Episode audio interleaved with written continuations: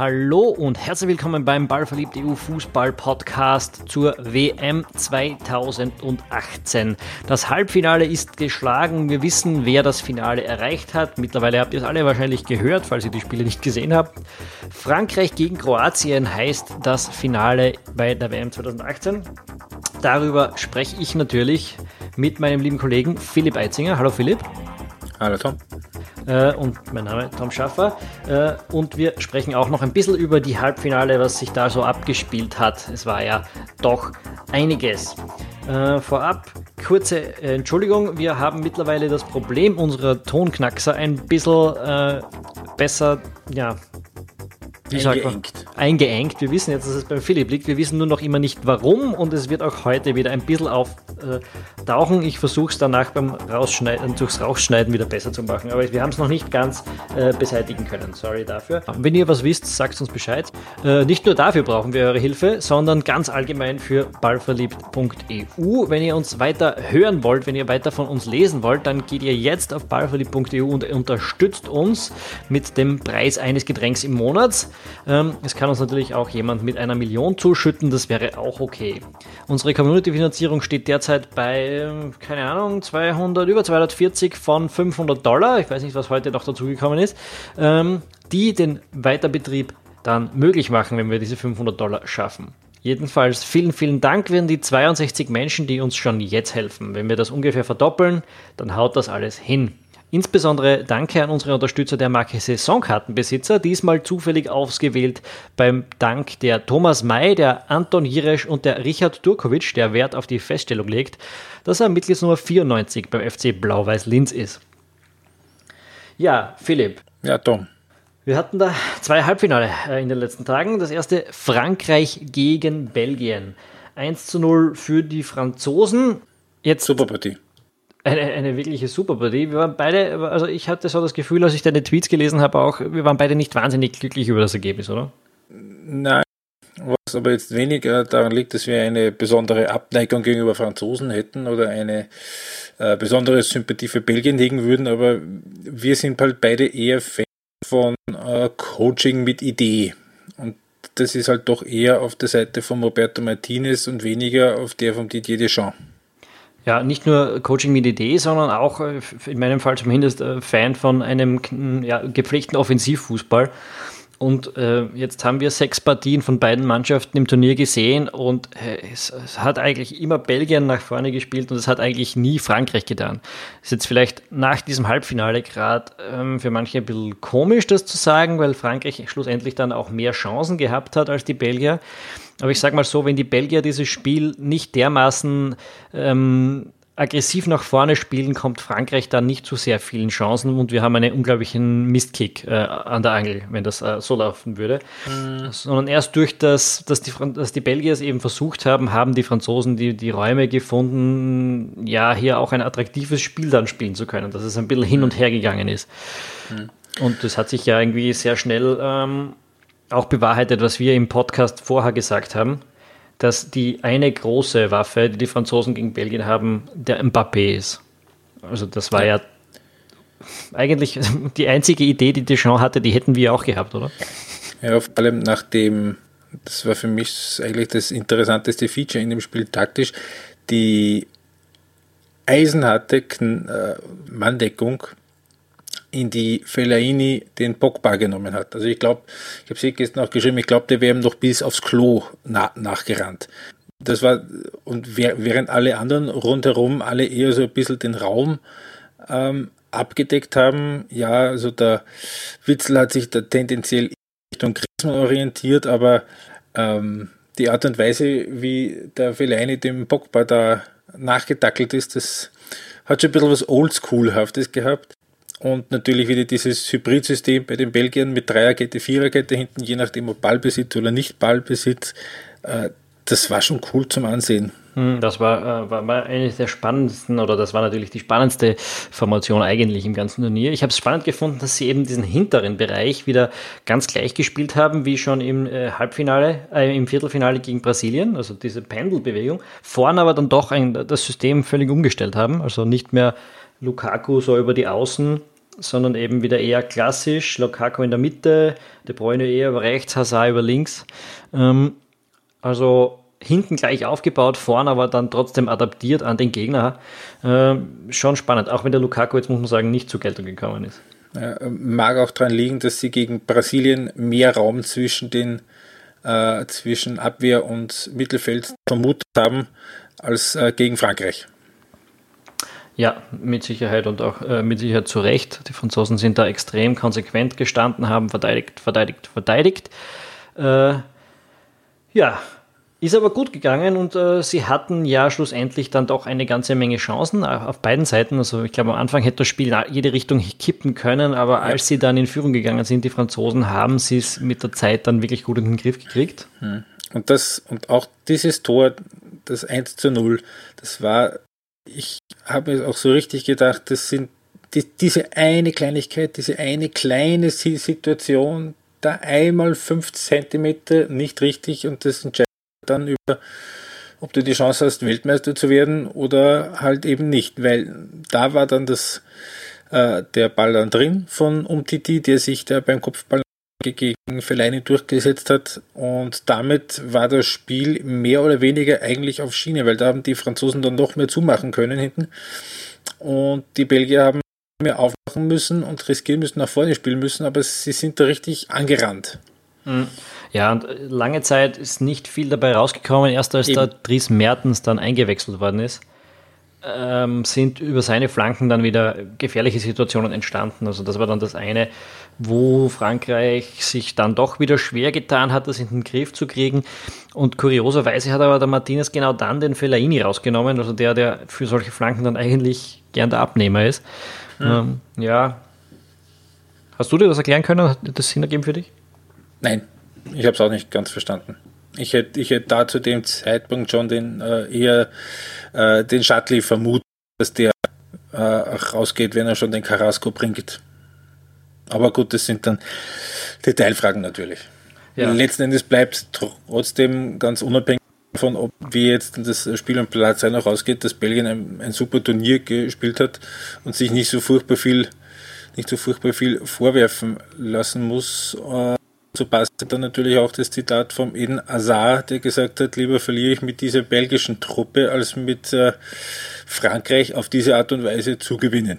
Ja, ja, die Belgier haben dann auch von Schande für den Fußball gesprochen. Das ist, glaube ich, dann wiederum eher etwas der der Emotion. über das Ziel hinausgeschossen. Ja, der Emotion geschuldet, äh, weil, naja, natürlich ist es nicht schön anzuschauen und wir haben es verflucht über das ganze Turnier hinüber, aber äh, Schande ist es dann auch wieder keine. Also unsportlich ist es nicht, was die Franzosen da tun. Es ist im Gegensatz dazu, es ist, es, ist, es ist auf seine Weise sehr, sehr gut. Es ist nur nicht besonders attraktiv, muss man sagen. Ja, und 1998 sind sie genauso Welt Weltmeister geworden, gerade in der K.O.-Phase. Das kannst du überhaupt nicht mit ansehen.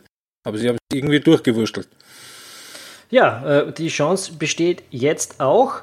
Ähm, der Gegner im Finale ist ja. Kroatien. Die Kroaten mussten wieder über die Verlängerung. Haben jetzt damit rein von der Spielzeit ihre sieben WM-Spiele schon durch. ja, das stimmt. Das wird das Dreimal plus 30 Minuten. Da hast du ein ganzes Spiel mehr ja. auf dem, auf dem Tacho. Das letzte Spiel, das war eben das gegen England, 1 zu 1 nach 90 Minuten, 2 zu 1 Sieg nach 120 Minuten. Ähm, alles in allem ein verdienter Sieg. Äh, eine, ein, vor allem in der zweiten Hälfte dann äh, sehr gute Leistung der äh, Kroaten, die, die sich mit dem Ausgleich belohnt haben, der meiner Meinung nach ein bisschen umstritten war, aber sicher zu, kann man sicher geben, ja. ja Chucky hat generell die sehr lange Leine dabei gehabt. Mir war sie zu lang, da sind auf beiden Seiten ein paar Brutalitäten dabei gewesen, die man schon pfeifen hätte müssen sollen. Äh, auch dass äh, es nur drei gelbe Karten gegeben hat, entspricht dem Spiel so nicht ganz. Es war jetzt nicht kein gehässiges Spiel in, in dem Sinne, also nicht mehr, als man es von einem WM-Finale vernünftigerweise erwarten kann. Finale, ja. Äh, was habe ich gesagt? Finale. Finale, ja. ja. Halbfinale.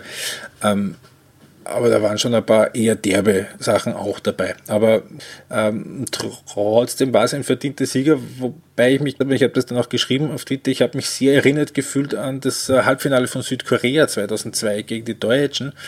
Südkorea auch damals, also Achtelfinale mit Verlängerung, Viertelfinale mit El Elfmeterschießen. Die waren zwar im Halbfinale, aber die waren vor allem mental tot. Äh, und ich habe mir auch in der ersten Halbzeit gedacht, bei Kroatien, da bei jedem fehlen so, so ein bisschen 10% geistige Wachheit. Äh, und ich war eigentlich überrascht, dass sie das in der zweiten Halbzeit so abschließen haben können. Und dass sie da wirklich in der zweiten Halbzeit schon deutlich die bessere Mannschaft waren, da schon eigentlich die Chancen hatten, dann da schon das 2 zu 1 zu machen. Ähm, und dann in der Verlängerung in Wahrheit ihre Routine ausspielen haben können, weil international haben einfach doch die kroatischen Spieler mit Mehrheit mehr Routine als die Engländer. Ja, für mich war das darauf äh, zu, zu, zurückzuführen, also auch das, was wir im Vorfeld ein bisschen angesprochen haben, dass Henderson im defensiven Mittelfeld bei England viel Raum covern muss. Für mich ist der Mitte der zweiten Hälfte müde geworden, darf nicht vergessen, der war im Champions League Finale, der hat eine lange Premier League Saison hinter sich, der war jetzt auch schon wieder im sechsten Spiel. Äh, einmal davon war es auch Verlängerung für die Engländer, der ist eingegangen und äh, da ist die Kompaktheit ein bisschen auseinandergefallen. Das ist für mich so ein bisschen die Erklärung, was bei den Engländern da passiert ist. Ähm, aber Hast du das erklären können, warum gerade die Engländer, die da in der zweiten Halbzeit äh, doch ähm, unter Druck geraten sind, warum äh, Gareth Southgate in den ersten 90 Minuten nur ein Mal gewechselt hat? Hast du das verstanden?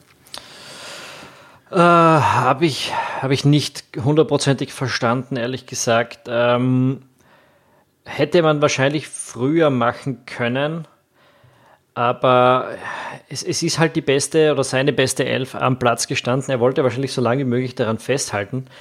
Äh, die anderen, die dann reingekommen sind, haben heute, muss man sagen, guten, die, gute, gute Dienste geleistet. Dyer zum Beispiel, der dann Henderson doch ersetzt hat. Ähm, oder auch, äh, wer ist noch gekommen? Rose, Rose und, und, Rashford ganz besonders. Äh, aber die haben halt in den früheren Spielen bei diesem Turnier alle nicht so geglänzt. Also die wollte er vielleicht deshalb nicht unbedingt reinwerfen. Ja, und man muss sagen, der, der, der Matchplan hat lange Zeit ja schon funktioniert, bis eben die Kroaten dann plötzlich für, für eh gar nicht so lange dieses Übergewicht gewonnen hat. Weil du sagst, sie hatten dann die besseren Chancen. Ja, sie hatten die besseren Chancen. Da war nicht ein Pfostenschuss dabei zum Beispiel. Ja, das war unmittelbar nach dem Tor. Mhm. Jetzt, wenn man jetzt sagt, das Tor war, war, war eine Flanke, das, das, äh, ja, das kann halt mal passieren mit dem hohen Fuß, das ist dann durchgegangen. Äh, aber dass dann, dass dann die Engländer Probleme gekriegt haben, hat auch mit einer gewissen Nervosität zum tun gehabt. Also dieser Gegentreffer hat sie sichtlich aus dem Konzept herausgerissen. Ja. ähm, und das kannst du dann auch mit ein, zwei Wechseln nicht sofort äh, wieder in, ins Lot bringen. Die Leute, die dann reinkommen, werden da eher angesteckt und so. Ich, ich, ich nehme an, er hat es nicht gesehen, wie die Leute von draußen das ändern können und hat es dann eher versucht, sie später zu bringen, wenn sie als frische Kräfte, wenn sich das alles wieder ein bisschen beruhigt hat, einen Impact haben können. Hm. Ähm, ja. Ja. So, Frankreich gegen Kroatien. Frankreich war einmal Weltmeister, ein weiteres Mal im Finale 2006, war auch vor zwei Jahren im Europameisterschaftsfinale. Kroatien war noch nie in einem großen Endspiel. Äh, der größte Erfolg bisher eben das Halbfinale 1998. Damals sind sie dann an Frankreich im Halbfinale 1 zu 2. Ähm, wie groß siehst du jetzt die Chancen für Kroatien, tatsächlich Weltmeister zu werden? 10 Prozent. Ähm, jetzt mal abgesehen, ja, da nicht abgesehen. Also ich habe da einige Argumente dafür. Der erste, das erste ist, äh, die Franzosen sind die bessere Mannschaft. Es war der obere Ast sicher der bessere Ast. Ähm, die zweite das zweite Argument hat auch mit dem Ast zu tun. Der obere Ast hat null Verlängerung gehabt, der untere fünf von sieben Partien und drei davon haben die Kroaten gespielt. Äh, sie haben zusätzlich einen Tag weniger Regeneration. Ähm, irgendwann muss sich das bemerkbar machen, denke ich mir. Also, wenn man jetzt sagt, man ist, das, man ist grundsätzlich schon sportlich der Außenseiter und zusätzlich dann hat man noch diese Schwächung dieser ewig langen äh, ja, K.O.-Phase Sehe ja, Frankreich hat im ganzen Turnier eineinhalb Spiele wirklich quasi ja. absolviert. Man darf nicht, die haben schon im dritten Spiel sich ausrasten können, aber das haben die Kroaten auch können. Ja, die Kroaten auch. Ja, ja ich, ich sehe auch Frankreich als relevant Favoriten, aber 90-10, äh, so weit gehe ich nicht. Ich, Was man noch nicht vergessen darf, ist, die Franzosen müssen nicht mal gut spielen, sie müssen nicht besonders offensiv spielen, sie haben die Standardsituationen. Äh, und die haben Mbappé. Und sie haben Mbappé. Also es, ist, es spricht für mich schon viel für Frankreich. Äh, Luka Modric hat heute nicht mehr fit gewirkt als, als der große Lenker und Denker im Spiel der Kroaten. Ja, ich, ich wünsche mir, es wäre ein gutes Spiel, aber ich, ich habe die Befürchtung, es wird kein großartiges Spiel und ich, ich so, sehe es recht. Und jetzt frage ich dich ganz provokant, wann war das letzte Mal ein WM-Finale ein gutes Spiel? Ja, jetzt müsste ich sie durchgehen. Das sind wir wahrscheinlich, zumindest bei 2002, wahrscheinlich müsste man noch weiter zurückgehen. Schon. 2002 habe ich jetzt nicht das besonders hervorragende in Erinnerung. Ja, eben. ja, es wird kein großes Spiel werden. Das ist von der Anlage der Franzosen her, wäre wär ja, das jetzt über eine Überraschung. Wäre eine Überraschung. Ähm, aber ja, für mich sind sie auch ganz trotzdem ganz klar der Favorit. Sie, sie, haben die besseren, sie haben die besseren Leute, sie haben mehr Fitness, sie hatten mehr Regeneration. Ähm, ja, was spricht für was, für, was spricht für Kroatien? Dass keiner mit ihnen, also dass trotz, obwohl sie jetzt im Finale sind, irgendwie jeder, genauso wie du, genauso wie in verschiedenen Ab Abstufungen, eigentlich nicht erwartet, dass Kroatien das Spiel gewinnt. Ähm, das ist diese, vielleicht diese Unbekümmertheit, dieses Wissen und die einmalige Chance. Also die Franzosen werden vielleicht doch vielleicht ähm, auch in Zukunft vielleicht eher mal um Finals ja, aber die haben schon ein Finale verloren in der Generation. Äh, das, das ist richtig und vielleicht haben sie auch einiges davon gelernt. Das äh, lässt sich ja auch nicht ausschließen. Aber ich möchte nicht so weit gehen zu sagen, die Kroaten haben keine Chance und ja, genau natürlich. das ist ihre Chance. Ja, aber ähm, sie sind schon der klare Außenseiter. Also, das ist so. Und ähm, auch was ich auch lustig finde, äh, spielen jetzt Belgien und England zum zweiten Mal in dem Turnier ein Bedeutungsspiel mit B11 gegeneinander. Mhm. Hat so, glaube ich, auch noch nicht gegeben, oder? Ja, Spiel um Platz 3, ich bin nicht ganz sicher, warum es das eigentlich noch gibt. Haben Sie das bei, bei irgendeinem anderen Bewerb, gibt es das noch? Ich weiß nicht. Äh, fällt mir jetzt nicht ein, bei der Euro sicher nicht, das gibt es in der Champions League schon gar nicht. Überall, wo es um irgendwas geht, ist dieses schwachsinnige Spiel abgeschafft. Außer bei Olympia, wo es um, aber um Medaillen geht. Ähm, Spielt sie es beim Afrika Cup noch? Möglich, aber würde ich jetzt nicht ausschließen. Aber. Ja, nur auf der anderen Seite sind das eigentlich immer relativ unterhaltsame Spiele gewesen. Also von so ja, aber ein Spiel, wo es eigentlich um nichts mehr geht. Eh, ja. Gut, ist halt ein, eine Art Pflicht-Freundschaftsspiel. Ja. Ähm, interessiert in Wahrheit niemanden. Äh, ja, wir werden es uns anschauen. Belgien, England, vielleicht wird es vielleicht unterhaltsam. Ich, ich glaube, es wird eher auch äh, von Enttäuschung geprägt sein und mit B11 gespielt werden. Vielleicht eine Sache, die noch eine Relevanz haben könnte, wobei auch sehr unwahrscheinlich Harry Kane, wenn er noch ein Tor braucht, weil das weiß er jetzt mhm. vorher auch nicht. Ne? Wie steht es da genau? Kane mit sechs Toren und noch dabei sind ja nur Lukaku mit vier, Griezmann und äh, Mbappé mit drei. Ähm, also wenn Lukaku nicht zwei Tore schießt gegen die Engländer, dann ist es nach allen Regeln der Kunst normalerweise vorbei. Und Kane wird Sei denn Griezmann und oder Mbappé machen jeweils drei im Finale. Hm. Ja, ja, schwer zu sehen, dass das passiert. Sehr. Also da ist, das ist eher nicht auszuschließen, dass der Kane noch das ein oder andere im Spiel um Platz 3 auch macht. Und damit wäre der zweite englische dem Torschützenkönig nach Gary Lineker. Hm. Ja, und vielleicht, äh, also und ganz sicher der zweite englische Torschützenkönig nach Gary Lineker, der im Semifinale ausscheiden musste. Oh. So schaut's aus. Gut. Ja, sonst, äh, ich habe ein paar Fragen über Twitter gekriegt. Schauen wir uns die schnell an, ob wir da irgendwas jetzt noch nicht beantwortet haben. Warum sind die Engländer so eingegangen, fragt Peter Rippel. Das haben wir eigentlich schon besprochen. Ich glaube, es war eine Mischung aus Müdigkeit und ähm, dann auch Nervosität, als der Ausgleich gefallen ist. Das eigentlich spielstarke Kroatien ist in der 2WM Negativstatistiken ganz vorne, sagt Stefan Hofer. Am meisten Fouls begangen, am meisten gelbe Karten passiert. Interessanterweise keine einzige rote. Frage: Haben Sie England mit der Härte auch die Schneid abgekauft? Wäre mir jetzt nicht so offensiv aufgefallen wie bei Kolumbien, oder? Na, nein, auch nicht. Ähm, könnte ich jetzt, nein, glaube ich, glaube ich offen gestanden nicht. Ich glaube, das ist eher so ein bisschen der Spielverlauf war und dass sie vielleicht so im Hinterkopf auch in der Halbzeit einen ähnlichen Eindruck gehabt haben könnten wie ich. So, okay, also die Kroaten, da kommt jetzt nicht mehr viel, die sind, die wirken irgendwie äh, ge geistig, ich möchte nicht sagen nur noch so halb da, aber so ein bisschen angeschlagen. Okay, wir, das, das werden wir schon irgendwie rüberbringen, aber die Kroaten voll da ich glaube, dass das eher das war, eher der Spielverlauf war, als die, als die Härte von den Kroaten, weil, wie, wie du sagst, also die Härte war von anderen Gegnern wesentlich extremer eingesetzt worden. Äh, Maldungi fragt, wie hoch wird Kroatien eurer Meinung nach das Finale verlieren? Das haben wir schon äh, besprochen. Und Sebastian Heinrich fragt, woran sind Belgien und England gescheitert, beziehungsweise was hat Frankreich und Kroatien im Halbfinale ausgezeichnet?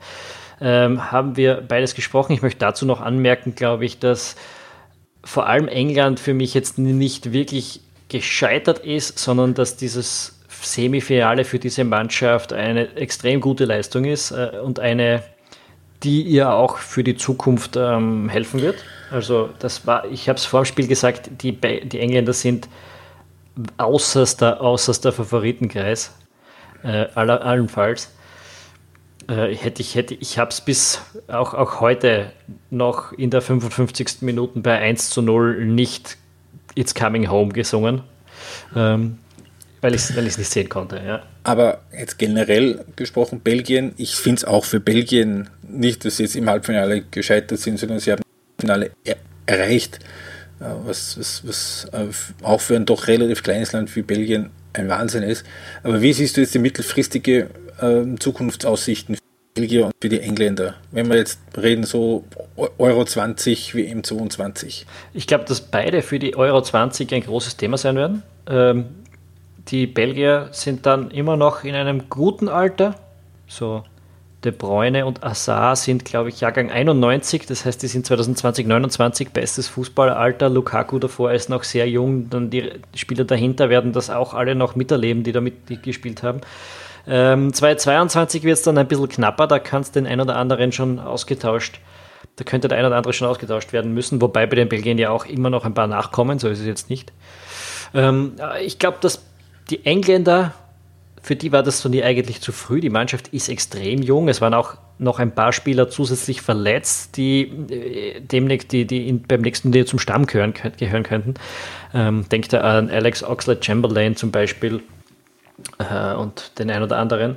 Ähm, ich glaube, dass die beide für 2020 ein großes Thema sein werden. Und 2022 schauen wir dann mal, das ist schon noch ein bisschen weiterhin. Man darf es auch natürlich nicht vergessen, England ist U20 Weltmeister. Also ja. das war schon eine sehr, sehr junge Mannschaft.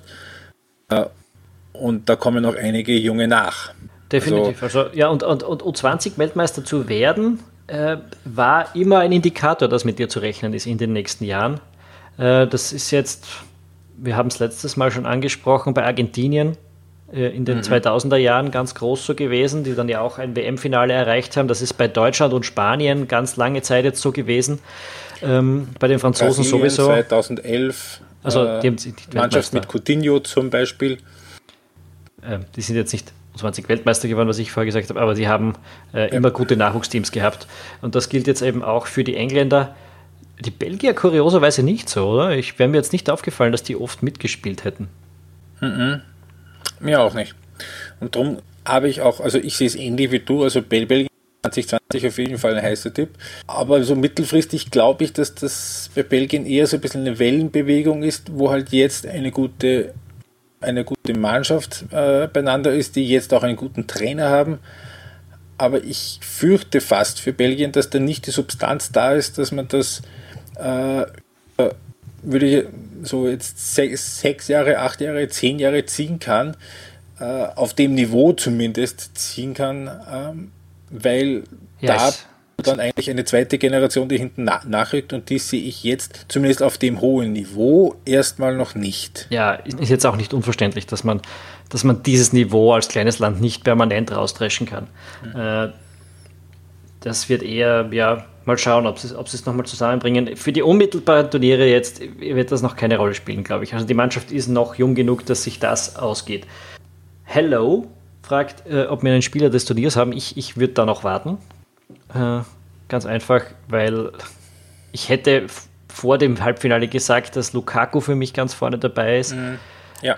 Ist jetzt, Mbappé. wenn jetzt aber Mbappé zwei Tore im Finale schießt, wäre es nicht haltbar, glaube ich. Äh, und, äh, ja. Meine drei wären, wären Lukaku 1, Mbappé 2, Bridge 3. Äh, nur jetzt so aus dem Stegreif, ohne mir jetzt gröbere Gedanken äh, darüber gemacht zu haben. Ähm, und ähm, jedem äh, könnte es dann ja auch Richtung Weltfußballer des Jahres äh, dann gehen. Ähm, da ist ein Modric, würde ich schon sagen, relativ weit vorne dabei als Champions und WM-Finalist. Möglich. Ich hätte den Modric jetzt noch gar nicht so dermaßen auf der Rechnung gehabt, aber muss man drüber nachdenken. Ich habe schon ein bisschen angefangen, meine, meine Mannschaft des Turniers ein bisschen zusammenzuschreiben, bin aber noch nicht ganz fertig. Den Modric habe ich bis jetzt noch nicht drin, aber da ist noch ein Platz im zentralen Mittelfeld. Äh, das, das machen wir nach dem Finale, hätte ich gesagt. Dann ja. wissen wir wirklich alles. Ähm, Manfred Fritsch mag, Manfred Schmidt fragt, macht Sterling noch ein Tor? Nein, glaube ich nicht. Äh, hm, glaube ich schon. Glaubst du schon? Ich glaube nicht. Er hat jetzt äh, zwei Tore in 41 Länderspielen oder mit dem heutigen zwei Tore in 43, äh, 42 Länderspielen. Das, ähm, ich ja. ich, ich habe ja vor dem Finale gesagt, ich würde, dass England ins Finale kommt und das gewinnt mit drei Toren von Raheem Sterling. Schon alleine der, der englischen äh, Tabloid-Medienlandschaft zuliebe. Gut, ja, kann man machen. Ähm, ist nicht passiert leider. Äh, wir Nein. haben noch andere Fragen. Wird Burgenland Weltmeister? Knapp nicht. Äh, und Heinz Heimo Tscherne fragt, wohin geht es jetzt im Urlaub? Das, das äh, ist eine, eine gute Frage, weil ich auf Twitter äh, offenbart habe, dass in der 55. Minute des England-Halbfinales meine Freundin reingekommen ist und mich nach den Urlaubsplänen gefragt hat. Ähm, meine Antwort war recht kurz. ich habe den Plänen zugestimmt und habe gesagt, schau nur, ob ich Urlaub habe in der Woche. Ähm, ja, wohin es geht, äh, ich glaube, es wird nach Griechenland gehen. Gut. Ähm, Bei uns nach Italien übrigens. Hervorragend. Hat dein, hat dein äh, Bub vom letzten Mal eigentlich den Zug wieder ausschalten können? Ja, naja, nein, ich habe es gemacht. Ich habe es dann hingebracht, dass er dann Ruhe gegeben hat. Groß. Also der Zug, nicht der Kleine. Hervorragend. Großartige Fahrt. Ja, äh, wir haben jetzt noch nicht so viel über das Halbfinale, äh, über das Finale gesprochen, eigentlich so ganz detailliert. Und vor allem Wo, nicht, wie man es glaubt, also einen de dezidierten einen Tipp. Ergebnistipp. Ja. 2-0 Frankreich. Du sagst 2 zu 0 Frankreich. Ich sag 3-1. Ich gebe den Kroaten schon ein Ehrentor.